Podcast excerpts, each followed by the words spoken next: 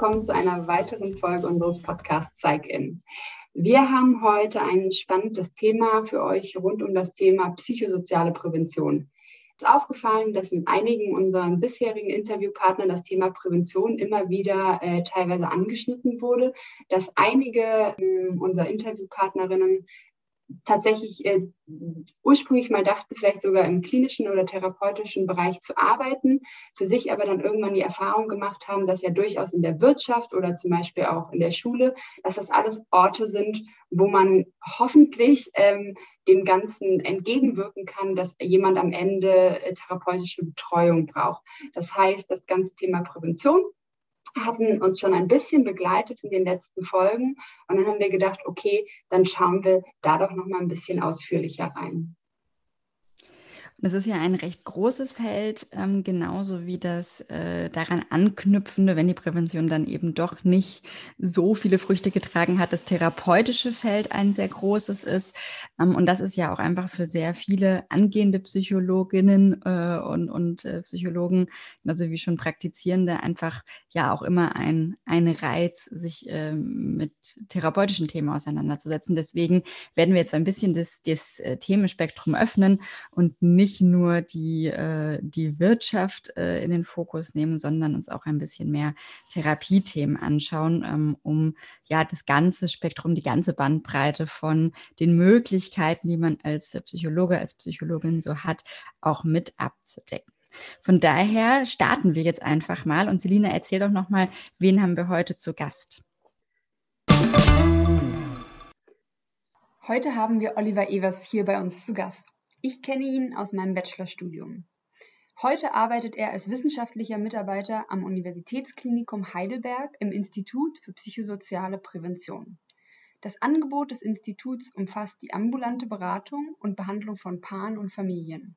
Dazu gehört auch die Frage, wie die Familie dem Einzelnen bei seinem oder ihren Problemen helfen kann, als auch welche Beziehungsschwierigkeiten und Konflikte überhaupt erst zur Entstehung und Aufrechterhaltung des Problems oder der Erkrankung beitragen. Zusätzlich zu seiner Anstellung am Institut für psychosoziale Prävention ist Oliver auch noch psychologischer Psychotherapeut in Ausbildung im Bereich der Verhaltenstherapie. Hallo Olli, schön, dass du da bist. Hallo. Hallo Olli. Ich hatte ja gerade den Jobtitel in dem Sinne schon mal genannt. Du bist ein wissenschaftlicher Mitarbeiter. Mhm. Das ist ja was, was vielleicht auch vor allem Kleinkindern gar nicht so klar ist, was dort passiert. Könntest du uns einmal in ein, zwei Sätzen so einfach wie möglich erklären, was du eigentlich machst? Ähm, ja, genau. Ähm, also mit einem Kleinkind würde ich jetzt zum Beispiel sagen, ähm, du kennst es vielleicht, dass du manchmal traurig bist oder vor irgendwas Angst hast oder vielleicht auch ganz so wütend bist. Und dann ähm, hast du vielleicht die Erfahrung gemacht, dass es da geholfen hat, mit jemandem zu reden, wie zum Beispiel mit Erwachsenen oder mit Freunden.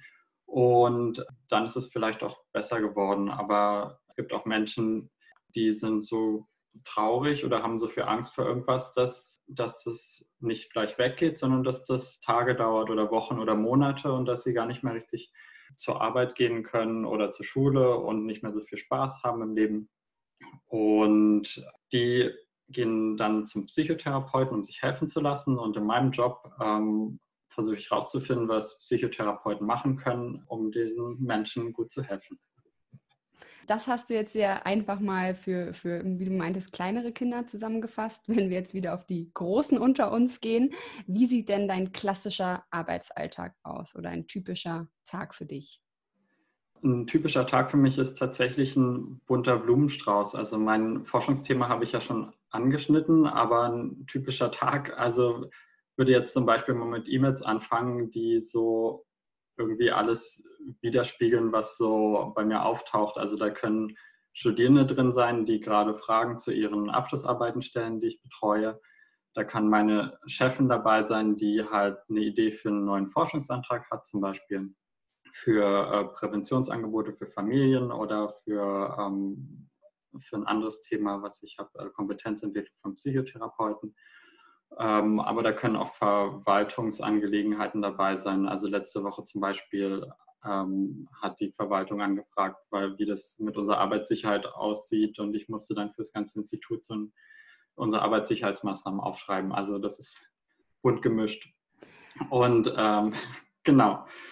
Ähm, und tatsächlich würde ich dann ähm, danach weitermachen mit einem Hauptprojekt, an dem ich gerade arbeite. Gerade wäre das zum Beispiel ein Paper, also ein wissenschaftlicher Aufsatz oder ein wissenschaftlicher Artikel zur Kompetenzentwicklung von Psychotherapeuten. Da haben wir eine Wirksamkeitsstudie vom, sozusagen vom Psycho Psychotherapieausbildung gemacht. Ähm, und meistens werden noch ein oder zwei Meetings mit dabei. Gerade zum Beispiel ähm, haben wir eine Arbeitsgruppe, die sich ähm, damit beschäftigt, wie man, ähm, wie man medizinisches Personal während der Pandemie unterstützen kann, also konkret bei uns in der Uniklinik. Ähm, wir haben aber auch genauso eine Arbeitsgruppe, die sich mit der Diagnostik ähm, in unserer Ambulanz beschäftigt. Ähm, also genau, wie gesagt, ein ganz bunter Blumenstrauß.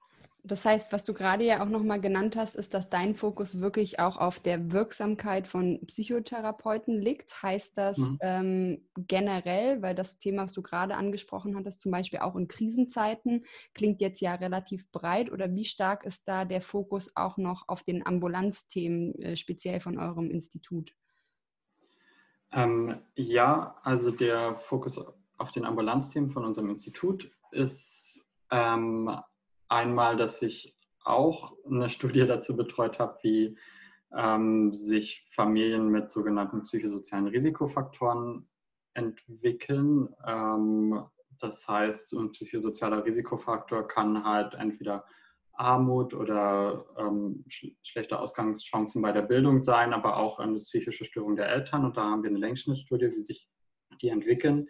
Die betreue ich sozusagen nebenbei ähm, auch. Ähm, und außerdem, weil wir eine Uniklinik sind, arbeite ich auch in der Patientenbehandlung ganz praktisch mit. Und da sind die Themen unseres Instituts ähm, tatsächlich ähm, die ähm, Beratung von Eltern mit kleinen Kindern von 0 bis 3. Da würde ich jetzt sozusagen noch mitarbeiten. Genau, und auch ein bisschen konzeptuell mal daran denken, wie können wir die Behandlung weiterentwickeln, wie können wir die Diagnostik weiterentwickeln. Mhm. Genau. Aber das heißt, dein Blumenstrauß besteht bisher so weit aus, also du hast Verwaltungsaspekte und die Meetings, die wahrscheinlich auch jeder von uns hat, ähm, mhm. dann durchaus äh, das, deine Forschungskernfrage und die kann sich auch äh, Psychotherapeuten aus ähm, anderen Bereichen anschauen und dann selber die, die eigene Ambulanztätigkeit. Genau, also ähm, und ähm, ich habe natürlich vorher schon mal drüber nachgedacht, wie sich das so anhört und ob das irgendwie verständlich ist, aber so ist tatsächlich mein Arbeitsalltag. Also ähm, irgendwie jongliert man am Tag so vier, fünf Themen und verschiedene Aufgaben. Und ähm, das Hauptthema, womit ich mich beschäftige, ähm, nimmt gar nicht so viel Raum ein, wie man immer denken würde. Also ganz viel, viel drumherum. Ja was mich nochmal interessieren würde, Kompetenzentwicklung von Psychotherapeuten. Ähm, wie, wie schaut ihr euch das an oder wie schaust du dir das an? Also worauf legst du da dein, dein Augenmerk oder wie sieht so, ein Wissenschaft, so eine wissenschaftliche Herangehensweise da gerade bei dir aus? Mhm. Also bei einer abgeschlossenen Studie, wo ich ja gerade an der Veröffentlichung arbeite, ähm, ging es darum, dass es Kompetenzprofile gibt, ähm, die ähm, in dem Fall die Bundespsychotherapeutenkammer geschrieben hat und dann ähm, wurde halt versucht, irgendwie die Kompetenzprofile zu operationalisieren. Das heißt, irgendwie überlegen, ähm, welche Forschungsinstrumente kann man eigentlich benutzen, um das, was da drin steht, halt in irgendwas Messbares zu übersetzen. Ähm, genau, diese Instrumente haben wir dann über drei Jahre erhoben, also in so, was man vielleicht ist im Studium so Prä-Post nennt, also sozusagen eine Vorher-Nachher-Untersuchung. Und ähm, genau, und dazu noch eine Kontrollgruppe erhoben von äh, Psychologinnen, die nicht in der Ausbildung sind. Mhm. Ähm, genau, und diese und die Entwicklung kann man dann sozusagen einmal für die Psychotherapeutenausbildung konkret Präpost angucken und dann vergleichen. Und darauf aufbauen, die nächste Studie, die wir beantragen oder planen, wäre sozusagen konkret, wo wir halt ähm, neue Interventionen oder beziehungsweise neue didaktische Möglichkeiten für die Psychotherapieausbildung ausprobieren wollen. Okay. Ich habe ähm, da gerade muss ich äh, ein bisschen schmunzeln, weil bei mir ist natürlich gleich der Business-Hut aufgegangen. Ähm, mhm. und ich hatte kurz gedacht, das klingt fast so, als hättest du B2B und B2C-Verbindungen. Also du hast sozusagen den Endpatienten, den du ja auch über die, die äh, Ambulanz sozusagen direkt hast. Aber mhm. prinzipiell schaust du dir eben auch nochmal die Zwischenebene an, also die eigentlichen ähm, Behandler auch nochmal auf einer Metaebene. Das heißt, du schaust dir ja eigentlich oder hast zumindest in deinem Alltag, in deinem Blumenstrauß alle Elemente der Kette. Ja, genau. Also das finde ich eigentlich auch interessant, weil, ähm, also um ein bisschen von dem Thema zu sagen, ähm, bis so wir wissen ja, dass Psychotherapie im Allgemeinen wirkt. Also da gibt es schon einige Studien dazu. Und die Annahme bisher habe ich das Gefühl, in der Psychotherapieausbildung ist, naja, wir, wir trainieren irgendwas, was per se wirkt. Das heißt, das Training per se ist, äh, funktioniert auch. Ähm, aber das ist natürlich nicht selbstverständlich, sondern äh, was wir uns angucken würden, ist, ähm, ma was machen wir in dem Training, dass die Kompetenzen besser werden und führen diese besseren Kompetenzen auch dazu, dass die Psychotherapeutinnen-Ausbildung bessere Behandler oder Behandlerinnen werden. Ähm, genau, und das ist Genau, also das ist die Kette in der Forschung, aber natürlich ähm, mache ich selber auch die Psychotherapie, also das heißt natürlich, ich mache selber auch die Psychotherapieausbildung. Ähm, ich arbeite mit Patientinnen und Patienten, also ich habe tatsächlich ähm, die Kette und das finde ich ganz spannend. Genau. Würdest du denn sagen, also du ja diesen Patientenbezug auch hast und ihr in dem Institut, ähm, habe ich zumindest so verstanden, dass ihr hauptsächlich Familien-Settings ähm, äh, sozusagen habt.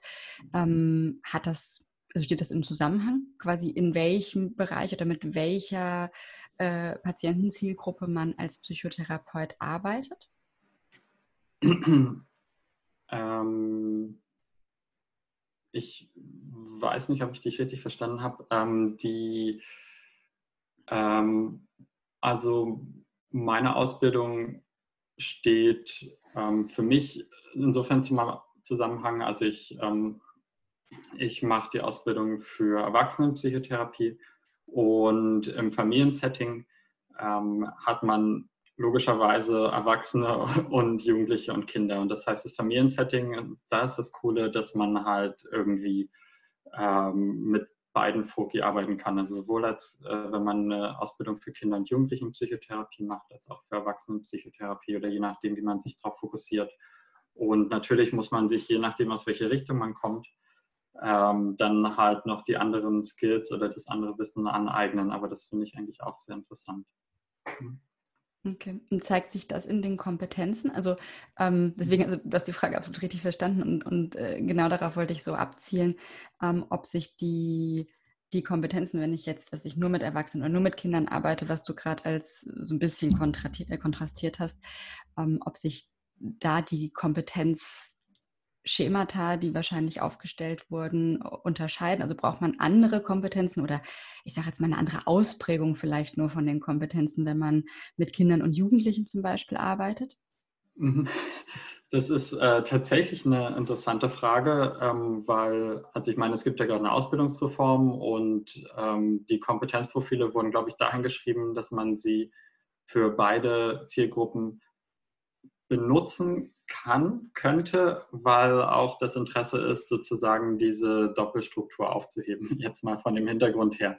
Allerdings ähm, muss man schon sagen, dass meiner Meinung nach ähm, Kinder und Jugendliche in den Kompetenzprofilen eher vernachlässigt wurden. Also das taucht manchmal so als, als Beiwerk der interkulturellen Kompetenz auf zum Beispiel, also dass man halt irgendwie eine andere Kultur hat, wenn man mit Kindern und Jugendlichen arbeitet, aber ähm, oft sind es halt ein und dieselben Kompetenzprofile. Man muss schon sagen, die Konstrukte, die, man, die da angeschaut werden, die kommen eher aus dem Erwachsenenbereich, auch wenn sie für Kinder bestimmt hilfreich sind. Aber manchmal fehlen mir dann ein paar konkrete Punkte für Kinder und Jugendliche. Und genau, und deswegen ähm, kann man das aus der Forschung äh, kann man gar nicht so genau sagen, was eigentlich äh, Kinder- und Jugendlichen-Therapeuten brauchen bis jetzt auf jeden Fall. Hm, okay. Nochmal ganz konkret gefragt, was sind das denn eigentlich für Kompetenzen? Also was steht denn mhm. da eigentlich wirklich drin?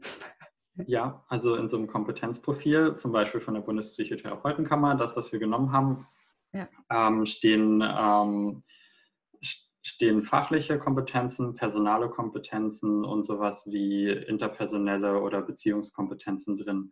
Kennt ihr jetzt vielleicht auch? Ähm, und ähm, Kompetenzprofile sind ja immer ganz so ähnlich. Aber was heißt das eigentlich für die Psychotherapie? Also personale, also personale Kompetenzen zum Beispiel wäre sowas wie Selbstreflexionsfähigkeit oder ähm, manche sagen auch Bindungsfähigkeit, also wie gut kann ich von mir selbst heraus irgendwie Beziehungen eingehen, natürlich immer auf die Arzt- oder Therapeuten-Patienten-Beziehung gedacht. Ähm, fachliche Kompetenzen wäre, ähm, wie gut kenne ich mich mit Konzepten aus äh, der Psychotherapie, aber auch wie kann ich eigentlich, ähm, wenn mir jemand irgendwas erzählt, zum Beispiel in einem Erstinterview mit Patientinnen und Patienten, ähm, wie gut kann ich daraus irgendwie eine Fallkonzeption ableiten. Und Beziehungskompetenzen, naja, da, ähm, oder ja, da steckt so dass die Idee der psychotherapeutischen Beziehung ähm, hinter. Also wie kann ich mit, ähm, wie kann ich praktisch mit Patientinnen und Patienten in Kontakt treten, wie kann ich da eine vertrauensvolle, einen vertrauensvollen Kontakt aufbauen. Und da, und das ist in der Psychotherapieforschung eigentlich am, bis jetzt der am besten erforschte Bereich. Und da gibt es ganz konkrete ähm, Dinge, die Psychotherapeutinnen machen oder ganz konkrete so Beziehungs- oder Arten, wie sie die Beziehung gestalten. Genau. Ich habe ähm, dazu auch nochmal eine Frage. Du hast ja auch gesagt, also du bist ja in der ähm, auch spannenden Situation, dass du ja durchaus selber auch gerade noch die Therapie durchläufst und jetzt schaust du dir eigentlich auch an, was vielleicht sozusagen an Kompetenzen nötig sind oder funktionieren mhm. vielleicht auch.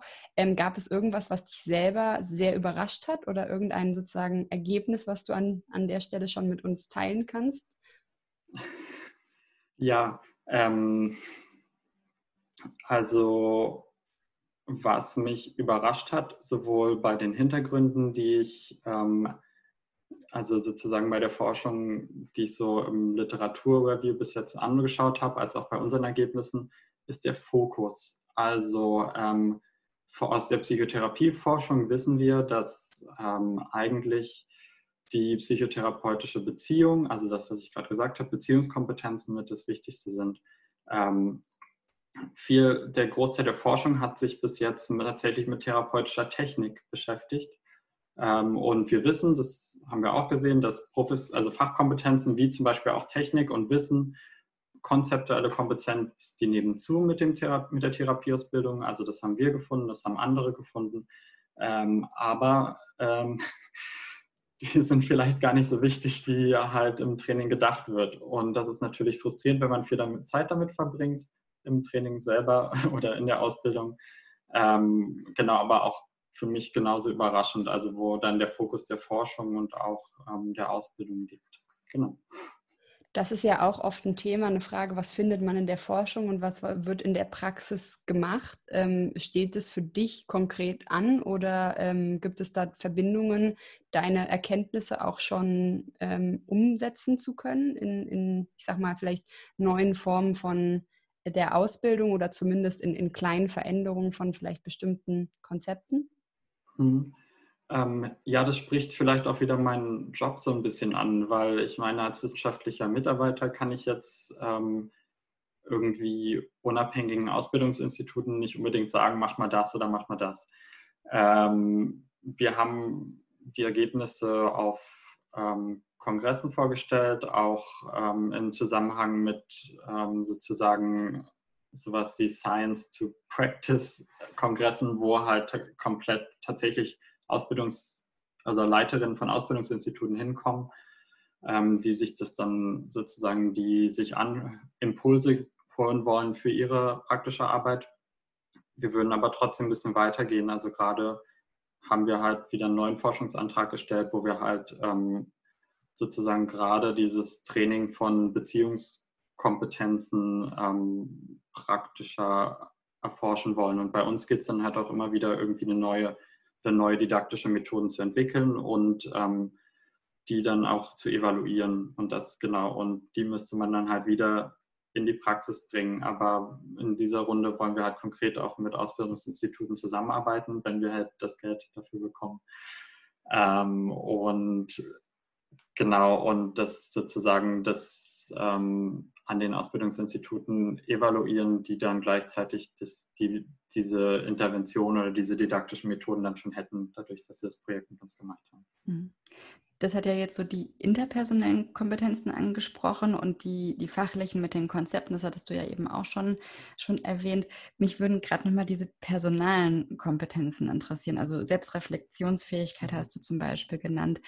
Hm, für mich, also ich stelle mir das sofort, das ist so ein bisschen, weiß nicht, auch vielleicht eine Fähigkeit, die bis zu einem gewissen Grad erlernt werden kann, aber wo mhm. man auch einfach schon recht viel mitbringen mhm. muss, zumindest hört sich das erstmal so an, ohne da jetzt wirklich tief im Thema zu stecken. Aber das ist für mich so aus, ich nenne es jetzt mal personaler Sicht, weil ich in dem Bereich äh, mhm. ja arbeite, weiß ich nicht, wenn ich einen, einen Verkäufer suche, ja, aber so eine ich nenne es jetzt mal Buchhaltermentalität vor mir habe, also jemand, der ganz akkurat und auf jedes Detail und jede Zahl äh, achtet, den kann ich nicht raus zum Kunden schicken und der mir sozusagen äh, die Kuh durchs Dorf treibt und, äh, und ganz viel einsammelt. Also deswegen wollte ich nochmal nach diesen personalen Kompetenzen fragen, wie ist das in der Ausbildung? Wie viel Entwicklung ist da drauf oder wie viel braucht man da einfach schon von vornherein? Mhm. Also dass wir ähm, genau, also ich, genau, ich müsste jetzt bei unseren Studienergebnissen ein bisschen vorsichtig sein, weil personale Kompetenzen ein bisschen schwerer zu operationalisieren sind als jetzt konkret Beziehungskompetenzen oder Fachkompetenzen. Ähm, bei uns haben die tatsächlich überwiegend stagniert. Mhm. Ähm, also die meisten äh, Ausbildungskandidaten haben sich halt nicht verändert. Mhm. Ähm, Viele waren auch nicht so schlecht, aber tatsächlich haben auch manche abgenommen in der Ausbildung. Das möchte man natürlich verhindern, dass, ähm, dass Leute schlechter werden. Ähm, genau, was du halt ansprichst, ist ein zweischneidiges Schwert. Also einerseits, ähm, einerseits würde man sagen, na klar, es gibt halt ähm, Voraussetzungen in der Psychotherapie, die man mitbringen sollte oder die gut wären mitzubringen. Ähm, andererseits ist ein großer Teil der Psychotherapieausbildung halt auch eine Selbsterfahrung. Das heißt, man nimmt implizit eigentlich an, dass man halt ähm, auch personale Kompetenzen, die Selbstreflexionsfähigkeit verändern kann. Bis jetzt ähm, gibt es sowohl in unserer Studie als auch in der bisherigen Forschung halt wenig Hinweise darauf, dass es passiert. Ähm, es gibt aber auch wenig gute Studien dazu. Mhm. Aber ähm, genau, subjektiv sagen halt viele, dass ihnen die Selbsterfahrung geholfen hat. Messbar ist es bis jetzt nicht unbedingt. Aber gerade Selbstreflexion zum Beispiel ist ein Konstrukt, was man super schwer messen kann. Ja, das glaube ich, äh, das glaube ich sofort. Das ist dann quasi einfach das, ja, äh, die Quadratur des Kreises in der, in der psychologischen Forschung. Also wie kriegst du es operationalisiert und, äh, und was kannst du aus dem Ergebnis wirklich ablesen? Mhm. Ich hätte noch mal ähm, eine Frage auf den Blumenstrauß bezogen, von dem du ja vorher auch gesprochen hast, ähm, da dein Alltag ja durchaus auch einfach diese verschiedenen Facetten hat. Aber was ist denn am Ende vom Tag für dich ein, ein Ergebnis oder woran misst du für dich selber auch, dass dein Job gerade gut funktioniert hat oder du deinen Job gut gemacht hast? Also ähm, so konkret für die Forschungsfragestellung ist für mich immer ein Kriterium, dass ich das Gefühl habe, ähm, dass ich tatsächlich ordentlich gearbeitet habe und dass ich irgendwie ein Phänomen, was ich beobachtet habe, ähm, gut dargestellt und vielleicht ähm, verständlich erklärt habe.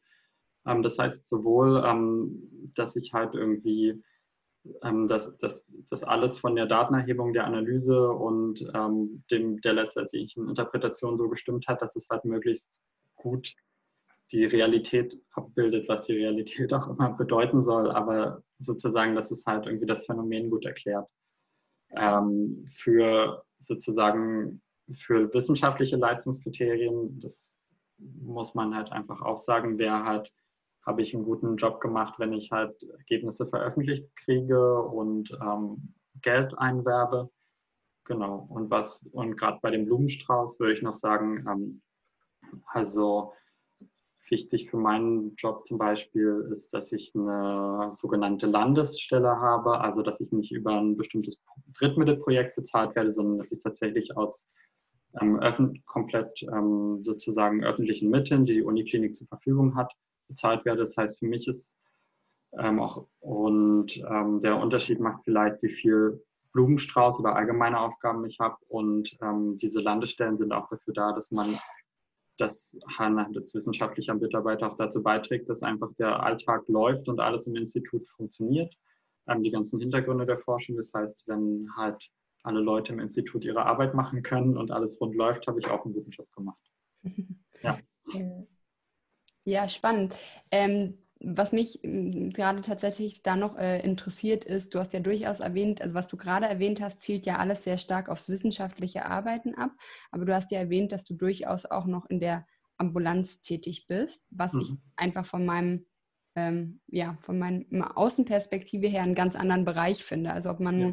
wissenschaftlich arbeitet und auch versucht, ähm, wie du gerade gesagt hast, ähm, gut zu arbeiten im Sinne von, ähm, ja, sich objektiv von außen ähm, Kriterien auszudenken etc., kann ja sich einfach sehr anders anfühlen, als eben praktisch in der Ambulanz zu sein. Wie stark ist denn dein Blumenstrauß-Verhältnis? Ähm, mhm. Also wie, wie, viel, wie groß ist die Rolle der Ambulanz bei dir oder des aktiven sagen wir, Therapierens? Ja, ähm, also für die Psychotherapieausbildung ähm, mache ich zum, behandle ich zum Beispiel ähm, Erwachsene in einer, in einer Ausbildungsambulanz, was aber nicht mein wissenschaftlicher Mitarbeiterjob ist. Ähm, das, da mache ich einen Tag die Woche von sozusagen. Also mhm. so, das wäre dann ein Fünftel. Ähm, allerdings gehört das nicht zum Job des wissenschaftlichen Mitarbeiters. Und ähm, wir sind in der Uniklinik, also jetzt konkret bei meinem Job. Und ähm, das, da habe ich das Glück, muss ich sagen, dass man auch sozusagen Patienten behandeln darf, weil mir das sehr viel Spaß macht. Aber ähm, das ist tatsächlich die Minderheit. Also ich mache konkret eine Behandlung die Woche, 90 Minuten. Ja. ja. Ähm, ja, also finde ich einfach eine sehr spannende Frage, weil in dem Bereich, in dem du unterwegs ist, ja durchaus auch oft ähm, Leute eine sehr hohe intrinsische Motivation haben, eben ähm, sozusagen also ein, ein gut gemachter Job oder die intrinsische Motivation kommt ja eben auch aus der Behandlung von Patienten, das Gefühl zu haben, auch anderen Leuten helfen zu können. Mhm. Und da bist du natürlich gerade an so einer spannenden, ähm, ja, an so einem spannenden Zwischenpunkt einfach. Mhm. Ja, ja ähm, das, das, das, das stimmt voll. Und ich glaube, ähm, also mit der, ich, ich glaube, nur als wissenschaftlicher Mitarbeiter, ähm, selbst wenn ich halt so diese 90 Minuten Patientenbehandlung in, äh, pro Woche hätte, würde mir das nicht ausreichen, weil mir, weil mir tatsächlich beide Arbeiten sehr viel Spaß machen und mir das sozusagen nur die wissenschaftliche Arbeit für mich persönlich wäre mir ein bisschen zu weit entfernt von ähm, tatsächlich von, von der Psychotherapie oder von den Menschen. Und, das, und die Kombination ist zwar herausfordernd, aber ähm, genau die, befruchtet sich gegenseitig für mich und ähm, es ist tatsächlich auch der Knackpunkt, der mir so am meisten Spaß macht oder dieser, dieser Verbindungspunkt. Mhm. Du hattest erwähnt, dass du 90 Minuten pro Woche machst. Heißt das, dass du prinzipiell dann einen Patienten ähm, sozusagen begleitest oder sind das dann verschiedene? Wie, wie passiert sowas? Mhm. Also bei uns, ähm, die Familien, die zu uns kommen in die Uniklinik, ähm, haben für die können wir bis zu zehn Termine anbieten. Allerdings ähm, haben sich die Anliegen häufig nach ähm, zwei, drei, vier Sitzungen geklärt, beziehungsweise man macht dann nochmal in Abständen, größeren Abständen ähm, Termine, aber das heißt, es sind immer wechselnde Familien. Wie kommen denn die Menschen zu euch? Also ist es eine Eigeninitiative? Also das heißt, informieren sich, wir sind auf der Suche nach Hilfe und dann landet man, wenn man Heidelberg und äh, ich weiß nicht, psychosoziale Beratung oder was auch immer eingibt in Google, landet man bei euch oder werden die empfohlen? Also wie landen die bei euch? Mhm. Die meisten landen bei uns, weil ähm, die Kinderärzte die empfehlen. Also es geht mhm. ja größtenteils, ähm, also bei meiner Arbeit geht es halt um ähm, kleine Kinder, ähm, also Familien mit kleinen Kindern.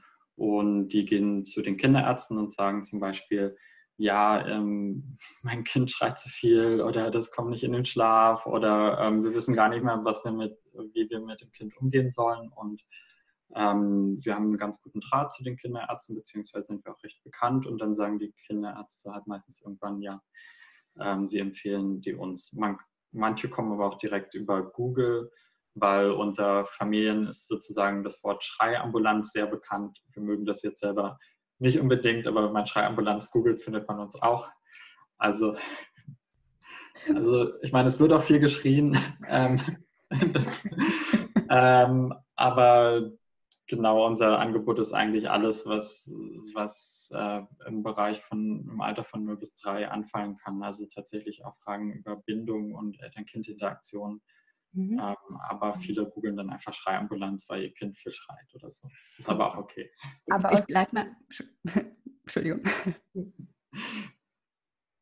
Ja, aus dem äh, Beispiel heraus äh, ist ja spannend, was ist jetzt, also wenn ähm, die, die Situation in der Familie ist, das Kind schreit viel, sie wissen nicht mehr genau weiter, gegebenenfalls empfiehlt der Arzt euch oder sie finden euch hier bei Google unter Schreiambulanz.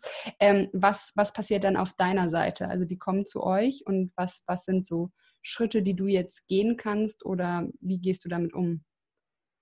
Mhm. Ähm, also ein typischer Termin bei uns wäre, ähm, ich habe ja vorhin erwähnt, dass wir halt auch an, immer an Diagnostikinstrumenten arbeiten. Also wir schicken den halt Diagnostikfeuer zu, ich gucke mir das an und versucht, habe dann im Kopf so ein, immer schon so ein paar Fragen oder Hypothesen, die ich gerne abprüfen will. Weil man muss sich vorstellen, das ist halt irgendwie, die kommen halt mit einem ganz, äh, mit einem Anliegen, das, das sich schon ein bisschen entwickelt hat und die haben halt einen Familienhintergrund, das Kind hat bestimmte Sachen und wir haben halt 90 Minuten, um irgendwie rauszufinden, woran das liegen kann und halt am besten noch irgendwie zu besprechen, wie man weitermacht. Also gucke ich mir vorher immer schon mal die Unterlagen an, ähm, habe ein paar Fragen im Kopf, aber dann und ähm, lass mir dann tatsächlich ähm, so in, sage ich mal, in, der, in 45, 50 von den 90 Minuten lasse ich mir erstmal schildern, was das Thema ist, was das Problem ist, was die Eltern an Fragen mitbringen. Und meistens gibt es halt eine sozusagen die, die Einstiegsfrage. Also ähm, die ist halt meistens ähnlich. Also mein Kind schläft nicht, mein Kind schreit viel oder ich äh, weiß gar nicht, was mit meinem Kind los ist. Das wären so typische Fragen. Ähm, und dann versuche ich halt irgendwie ans Thema zu kommen. Also sozusagen, es gibt ja immer verschiedene Faktoren, die da halt mit reinspielen und dann versuche ich halt irgendwie durch Fragen ähm, oder durch meinen Eindruck zu gucken, ähm, welche Aspekte in der Familie eigentlich dazu beitragen. Und das kann tatsächlich sein, dass das Kind ein bestimmtes ähm, Temperament oder so eine biologische Grund, ähm, also so ein biologisches Grundmuster mitbringt. Es kann aber auch sein, dass es halt bestimmte familiäre Faktoren sind. Ähm, zum Beispiel Themen der, also sozusagen familiäre Themen, ähm, Familienkonflikte etc und oder halt ähm, irgendwelche Erwartungen, Werte oder aber manchmal auch psychische Störungen der Eltern, die das beeinflussen und häufig halt irgendwie eine Interaktion und dann versuche ich in meinem Kopf halt irgendwie das alles zu einem kohärenten Muster zusammenzubasteln, während wir miteinander reden. Also da passiert irgendwie viel im Hintergrund und am Ende ähm, spreche ich meistens eine Empfehlung aus, weil das ist die Erwartung, dass wir halt irgendwas empfehlen können. Aber die Empfehlung kann auch sein, naja, wir machen halt irgendwie wir gucken uns das nochmal in der Videointeraktion zum Beispiel konkret an. Manchmal sage ich aber auch konkret irgendwie, naja, machen Sie das und das. Ähm, genau, also es ist ganz unterschiedlich. Spannend. Was sind denn so ähm, konkrete Dinge, die man tun kann oder Hausaufgaben, die man aus so einer Session mitbekommen kann? Kannst du uns ein Beispiel vielleicht geben? Ähm, ja, also ähm, konkret, also ein konkretes Beispiel wäre zu, wäre, ähm, was wir oft machen, ähm, auf also eine Beobachtungsaufgabe, nämlich irgendwie wahrzunehmen, also manchmal spielt es sich ein, dass, ähm, dass Eltern, also das sagen, dass, es, dass die Situation schon so angespannt ist, dass Eltern so als Feuerlöscher fungieren. Also immer, wenn das Kind schreit, halt irgendwas machen. Und eine Beobachtungsaufgabe wäre dann, was, was passiert, genau, was, also, was passiert denn? Ähm, ja, das kann man gerade nicht sehen, dann Ton. Also. Ich muss, ich, es, es tut mir leid, ich habe äh, äh, Mimik und Gestik äh, involviert. Äh, das hat also ein bisschen aus dem Konzept gebracht. Aber schon okay. Ähm, ja, also man ähm, Genau, aber wenn Eltern so als Feuerlöscher fungieren, würde ich halt gucken, okay, wie unterbricht man denn diesen Zyklus? Und die Aufgabe wäre halt zu beobachten, was passiert eigentlich, bevor das Kind anfängt zu schreien. Oder vielleicht auch mal zu sagen, ähm, okay, also wenn, wenn sich das so, wenn sich die Anspannung des Kindes so über Tag steigert, halt einfach irgendwie das Kind mal äh, früher schlafen zu legen oder früher in eine Ruhephase zu gehen. Das wäre so eine typische Hausaufgabe. Ähm, später, wenn es um Schlafen geht, auch sich irgendwie äh, mal so ein Objekt rauszusuchen, meistens ein Kuscheltier, für manche war es aber auch schon der Kochlöffel oder sonst was, ähm, was das Kind so als Einschlafhilfe nehmen kann. Ich habe ein Jahr lang nicht ohne Gummistiefel geschlafen. Wäre das auch so ein Objekt? genau, das ist ein super Beispiel, dass es für Kinder eigentlich schon austauschbar ist. genau. Ähm, also es, da kommt es eher auf die Bedeutung an, dass dieses Objekt halt für die Kinder hat. Ähm, Genau, das wären so, manchmal sage ich aber auch, also manchmal sage ich Ihnen, ähm, also ich weiß gar nicht, wie, wie Sie sich diese Familiensituation eigentlich wünschen und für mich wäre das wichtig, also das erstmal zu wissen, wovor wir mit irgendwas anfangen. Also das konkret heißt es zum Beispiel, wo soll das Kind eigentlich schlafen? Und da gibt es ja nicht irgendwie, gibt es ja keine Regel. Also das Kind muss ab dem und dem Alter irgendwie im eigenen Bett schlafen oder halt bei den Eltern schlafen. Das wird immer angenommen, aber eigentlich ist es halt wichtig, dass die Eltern dann eine Haltung entwickeln. Und das kann auch eine Aufgabe sein, dass ich sage irgendwie, naja, ich weiß gerade gar nicht, woran wir arbeiten sollen. Überlegen Sie sich doch bitte bis zum nächsten Mal, ähm, wo das Kind schlafen soll. Und häufiger, wenn ich so eine Frage gestellt habe, war es dann, ist es dann auf einmal besser geworden. Also ähm, genau, das soll nicht heißen, dass alle Familien diese Art, die diese Art von Problemen haben, da irgendwie keine richtige Haltung haben. Aber es ist natürlich das ist eine Aufgabe, die man mitgeben kann. Genau. Klingt nach einem wunderschönen systemischen Arbeiten. Das ist nicht immer das, wo, wo man das Problem vermutet, dann auch die Ursache liegen muss. Ne? Ähm, genau, also stimmt. Also sozusagen auf verschiedenen Ebenen systemisch, mhm. würde ich sagen. Systemisch für mich war auch, dass man halt eigentlich nicht mehr ähm, also so mit moderneren systemischen Methoden würde man ja eigentlich nicht mehr so sehr an den Inhalten hängen bleiben und der Inhalt wäre jetzt irgendwie das schreiende Kind. Ähm, und äh, was braucht man für die Schreiintervention, sondern tatsächlich ähm, wie an den Zusammenhängen zwischen, also sozusagen äh, an, an den Verbindungen oder an den Symptomdynamiken, also wie, wie hängt denn dieses schreiende Kind mit anderen Themen zusammen und ähm, genau, ich, und ich arbeite halt nicht am Symptom, sondern halt irgendwie an der Dynamik, die dahinter steckt. Mhm. Ja, vielen Dank auch nochmal für die konkreten Beispiele. Mir hat das auf jeden Fall geholfen, nochmal einen, einen tieferen Einblick zu bekommen, auch in deinen Blumenstrauß von verschiedenen Seiten. Wir haben jetzt ja sowohl über die Forschungsseite, also wie du dir die Kompetenzentwicklung von Psychotherapeuten anschaust, als auch jetzt nochmal deine praktische Seite, wie eben die äh, psychosoziale Beratung konkret bei euch aussieht. Vielen Dank für den Überblick, Olli, und schön, dass du heute da warst. Ja, gerne. Vielen Dank dir. Da hatten wir jetzt ja gerade tatsächlich wirklich ein breites Spektrum und wie Olli so schön gesagt hat, einen bunten Blumenstrauß an Tätigkeiten, von denen wir gehört haben.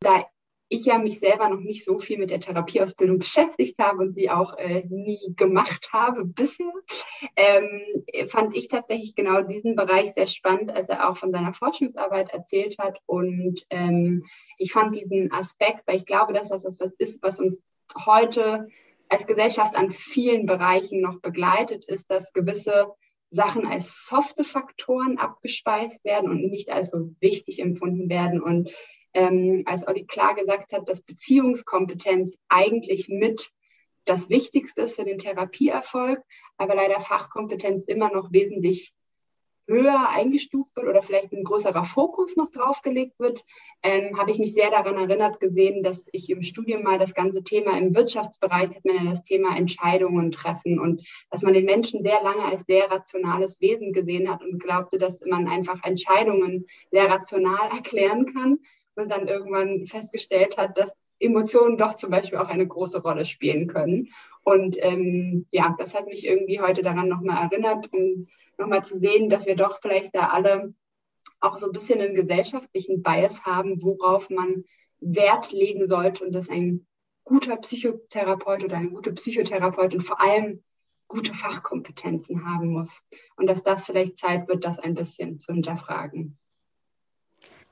Finde ich sehr schön, dass du, dass du das nochmal ansprichst, ähm, weil das für mich auch ganz, ganz eindrücklich war und dass ähm, ja gerade dieses, wie kann man denn Beziehungskompetenz trainieren oder wie kann man diese Fähigkeit ausbauen und verstärken, dass das ähm, ja jetzt so sein, auch sein, sein nächster Fokus sein, sein wird in seiner, in seiner ja, wissenschaftlichen Evaluationsarbeit. Hm, und ich das ist jetzt einfach meine Hypothese, dass genau diese Verknüpfung von dem theoretischen Wissen und dann die Erprobung in der Praxis, und das ist ja glücklicherweise in der Therapeutenausbildung so, dass man auch die Praxisstunden hat, dass, dass dazwischen irgendwie diese Brücke geschlagen werden muss, dass man eben auch, was man vielleicht theoretisch als Beziehungskompetenz lernt, dann ja irgendwie ähm, in der Wirkung beim Patienten auch ankommen muss und ähm, oder soll, damit sie eben wirken kann. Und ähm, da braucht sie einfach diesen, diesen Transfer. Und das fand ich bei ihm jetzt einfach sehr schön zu sehen, dass seine Arbeit, also alle alle ähm, Puzzlestückchen, die quasi seine Tätigkeit bilden, dass die sehr schön ineinander greifen. Also von der, von der Forschung angefangen, auch zum Thema Therapeuten, therapeutische Kompetenz, ähm, äh, Kompetenzentwicklung, selbst die Ausbildung zu machen, also selbst diese Ausbildung zu erleben und vielleicht auch ähm, zu merken, was funktioniert für mich eigentlich, was funktioniert für mich vielleicht auch gar nicht so gut und dann das selbst anwenden können, indem man eben selbst therapeutisch beziehungsweise in der Ambulanz ähm, ja auch eben diese, ähm, diese präventive ähm, Arbeit auch, auch macht. Also es ist äh, für mich so ein schönes Wing-to-Wing, -Wing, also von der, wirklich von der einen Seite bis zur anderen durch und ähm, schafft eigentlich ein sehr ganzheitliches und vollständiges Lernen und Erleben. Und das fand ich einfach sehr, sehr besonders jetzt bei seiner, bei seiner Tätigkeit. Danke, dass ihr heute wieder dabei wart. Wir hoffen, ihr fandet die Folge genauso interessant wie wir. Wenn ihr uns unterstützen möchtet, freuen wir uns sehr über eine Bewertung in eurem jeweiligen Podcast-Player. Ihr könnt uns auch gerne einen Kommentar auf Instagram hinterlassen und uns mitteilen, welchen Berufsbereich ihr für eine der nächsten Folgen spannend findet. Wir freuen uns, von euch zu hören. Und uns hört ihr wieder in zwei Wochen mit der nächsten spannenden Folge.